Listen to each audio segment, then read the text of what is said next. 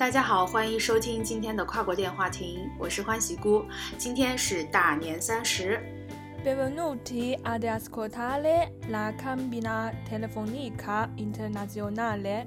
Sono Bonte uno Bonte. Domani è il Capodanno cinese.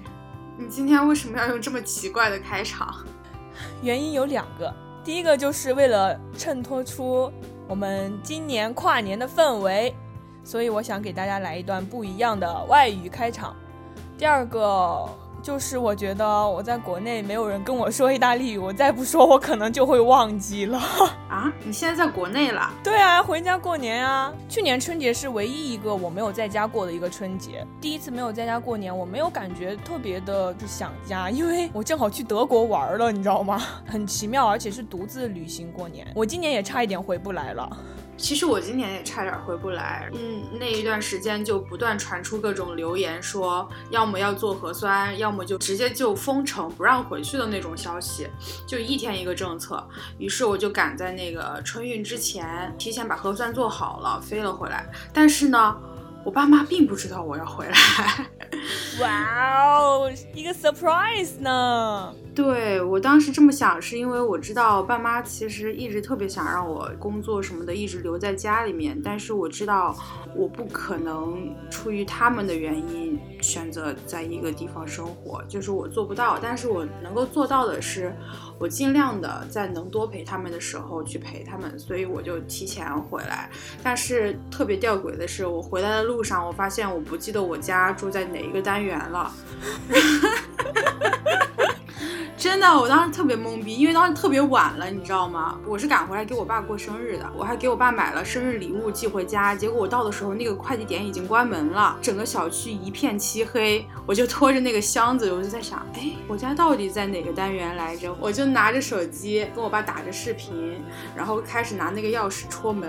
结果轮番试了那个钥匙都不对之后，里面出来一个陌生的女人跟我说：“你是哪位呀？”我当时就 整个人大尴尬。你知道吗？原来我家在隔壁单元。天哪，你走错人家家门了，人家没有拿把刀出来对着你吗？没有，人家说你哪位？我说哦，我找错了，我家在七单元。然后他说哦，没事没事，那没事，那应该就在隔壁。但是我回家之后，我爸妈跟我说，他们听到有人在戳门的时候，他们甚至想拿把刀出来，你知道吗？他们被吓死了。所以惊喜变成了惊吓，那也没有，最后还是惊喜。你那一刻的心情激动吗？我那一刻心情我都忘了，我当时只在意我的视频拍的怎么样，其实结果也并没有拍好，发现打着视频录屏是没有声音的。你应该在头上挂一个 GoPro。我疯了！诶，我的机票钱退给我了。你为什么退了机票？就是我当时买了一班回来的飞机，但是在我出发前一晚上突然通知我那个航班取消了。第二天我才知道，原来海南航空破产了。因为疫情，大家都没有办法去三亚旅行啊？是这样吗？我猜的。反正就是说他破产了，然后我立马就改了一个另外的差不多时间的航班回来。说一下你在二零二零年我们有一些什么新的体验吧。昨天我在跟我爸说，在国外生活的这一年对我的影响特别大。嗯，当然不是因为 遇见了那些奇葩的室友、奇葩的人、奇葩的事，我觉得是因为国外这一段经历对我自己的成长是有着很大的帮助的。它让我更明白了我理想中的生活是什么样子。当然，我指的是生活环境啊。我当时是这么跟他做比较的，我说最后悔的一件事情就是我在北京待了一年，但是我最不后悔的一件事情就是我去意大利。待了一年，这两个反差太大了。我在北京生活那一年，我感觉我是没有办法呼吸的状态，也不开心，也没有什么朋友，生活在一个非人的世界里面。有的时候过马路，你都感觉那些车就想要把你撞死的感觉。你生活在完全一个不像人的世界里面，但是却以人的名义生活着。虽然在北京也有很多人过得很好，但是至少我说我在那里是过得不好的。我去过北京大概两三趟吧，就是也有去出差过，也有去旅游过，也有路过。但我每次在北京，作为一个局外人的视角去看他们那边的那些人，我真的就是觉得挺绝望的。所有人都说：“哎呀，毕业了要去北京找梦想。”然后我觉得我的梦想不在一个很绝望的地方。我当时去北京不是去找梦想的，我当时去北京是以被逼无奈的方式去的。这个原因我就不想说了，但我确实很后悔做了这样一个选择。我觉得如果我早一年选择出国的话，我不会遇见那么灾难的一年。我去了意大利之后，我觉得意大利的一切给我的感觉都是我像一个人了，我活得像一个人了，你知道吗？听你刚刚说你在北京的生活，你说在那边没有朋友，很孤独。我觉得在北京的孤独和在意大利的孤独是不一样的孤独。你在北京的孤独感觉就是你和他们都拥有同一种语言，你们都能听懂对方说的是什么，但是你们之间就是没有办法沟通。但我在国外，虽然我的语言不太好，即使有语言的障碍，但是我们沟通是没有障碍的。这是我觉得这两者孤独最大的不同。你知道当时我差一点也回不了国，是因为那个核酸检测的事情。当时出了很大一个意外，就是我本来星期五去那个实验室预约核酸检测，实验室的前台的小姐姐告诉我，你这一天的飞机，那你多少多少号就可以来。结果我按照她跟我约定的时间去的时候，意大利的情况发生了很大的变化，检测人数增多，各种实验室累积了很多份报告出不来，于是他们就说我没有办法保证能在你飞机起飞之前给你这个报。告当时就特别绝望，因为那机票也很贵。那如果核酸检测报告出不来，我就没有办法回家，你知道吗？我就滞留意大利了。后来第二天的时候，我又去那个门诊部去找那个小姐姐，我就跟她说，能不能请你帮帮忙，帮我催一下，求求你了，我真的得回家过年。她也很理解我的担心，她说她帮我给总部那边发个邮件，说明一下我的情况，看能不能帮到我。他说，嗯，你就等明天早上之前能不能收到那个报告。但是我觉得人家帮你了就已经很感激涕零了，总比什么都不做要强，对不对？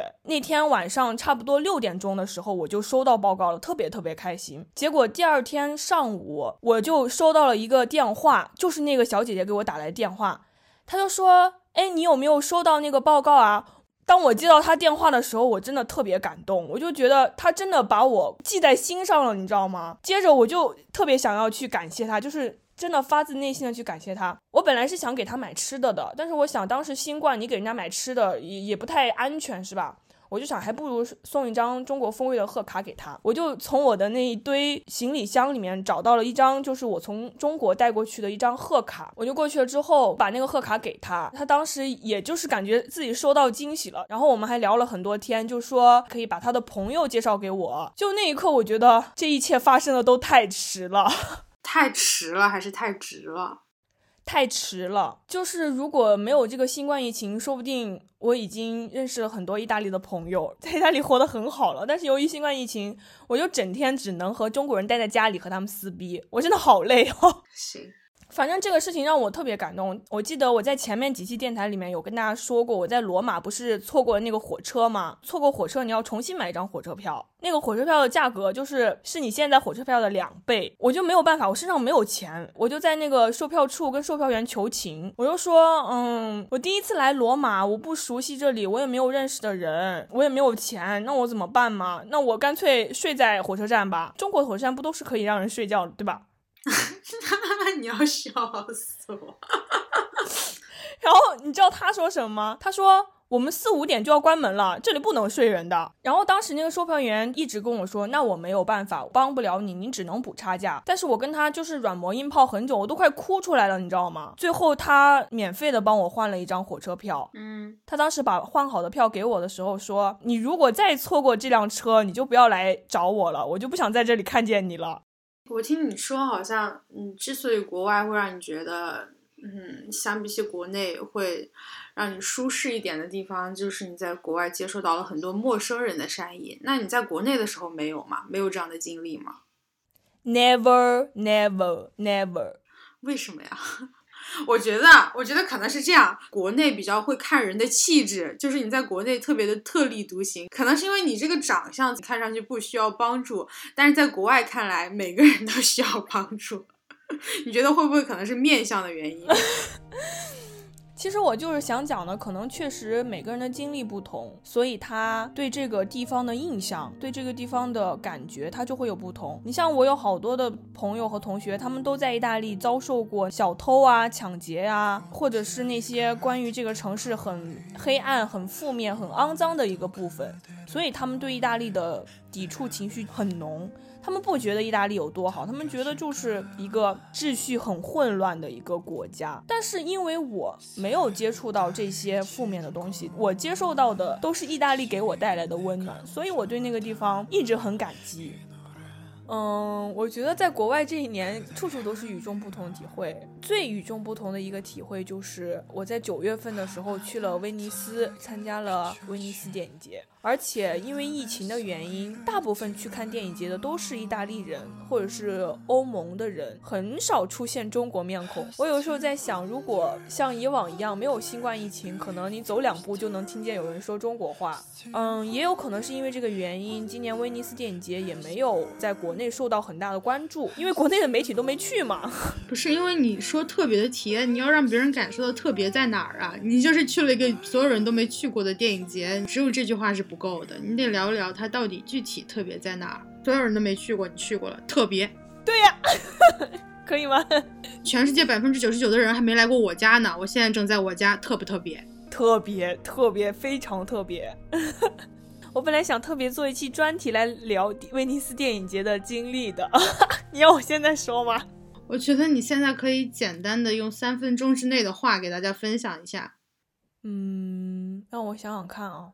嗯，当时我记得特别深刻。我刚刚去的时候，我找不到那个场地嘛。它是在一个岛上面，不在威尼斯的主岛，是在一个附小岛上面。你得坐船过去。坐完过去之后呢，我就有一泡尿，憋了好久。它那个厕所是那种移动厕所，你知道吗？进去了之后，关上门，我发现厕所的那个门口就贴了戈达尔在直播的时候的那个截图的贴纸，贴在上面。这些人好可爱啊！就是那些爱电影的人，就真的特别特别会玩。威尼斯电影节，它其实只是说威尼斯双周年展的一个部分。其中我还看了一场戏剧，那个戏剧呢，从头到尾那些人就在。台上跳舞，还会有一个人时不时出来唱一首歌。我觉得当时可能由于我对整个戏剧不是很了解，我是没有怎么看懂的。散场了之后，我就碰见了一男一女，他们两个不是情侣，是朋友。那个男生也跟我一样没有看懂，然后那个女生就慷慨激昂的就给他讲解啊。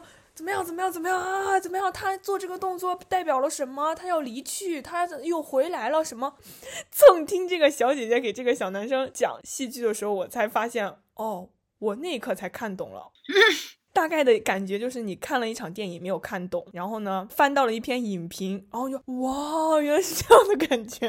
然后后来我不是去看那个《无依之地》嘛？我看《无依之地》呢，不是看的第一场首映，因为他那一天有很多场首映，我是看的最晚的一场首映，因为最便宜。等一下，很多场它还叫首映啊？那叫首映日，首映日的首映场我没有看到，我看的是首映日的非首映场，因为好像首映日的首映场要六十多欧，但是首映日的非首映场只要九欧。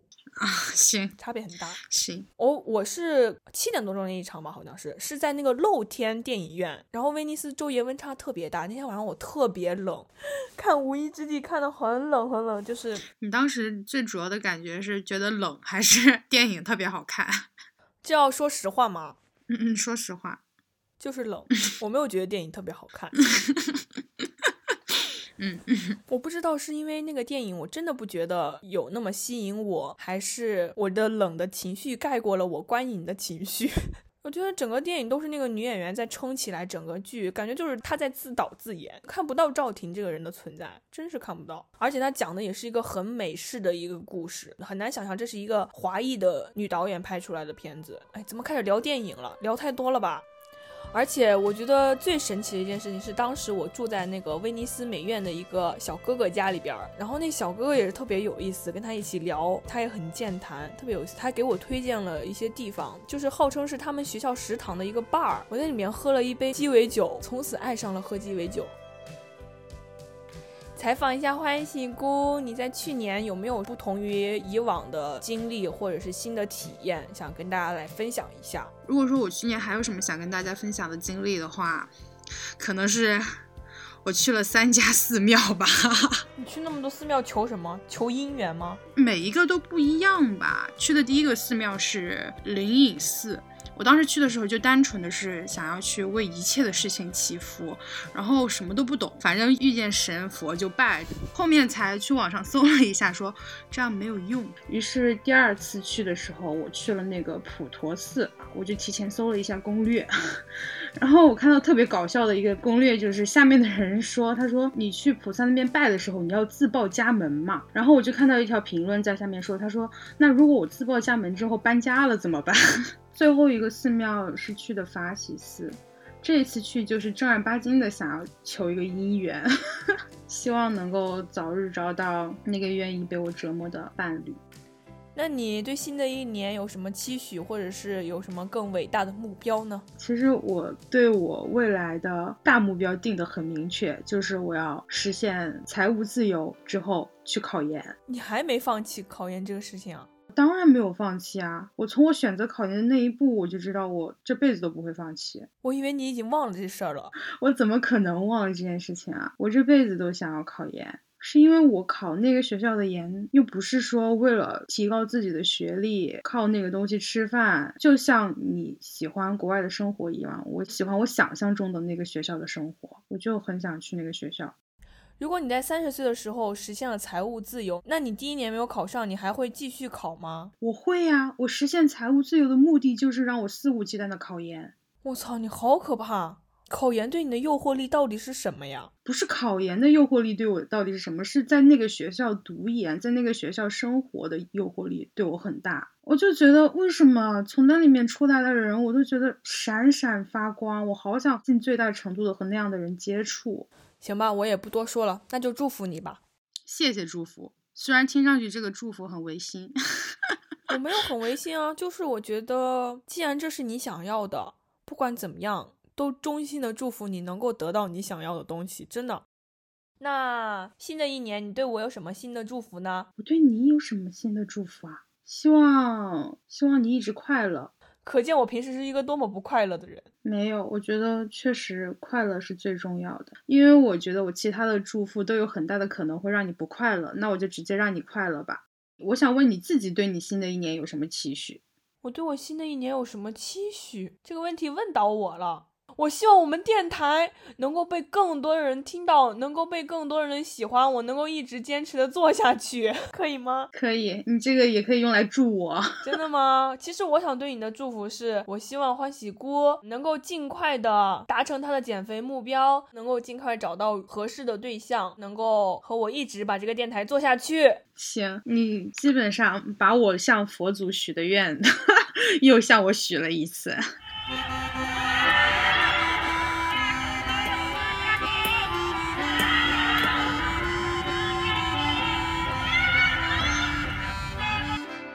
在节目的最后，我们一起祝大家新年快乐。说点别的吧，真诚一点的吧。真诚点，我觉得新年快乐就是最最最最真诚的。又是新的一年。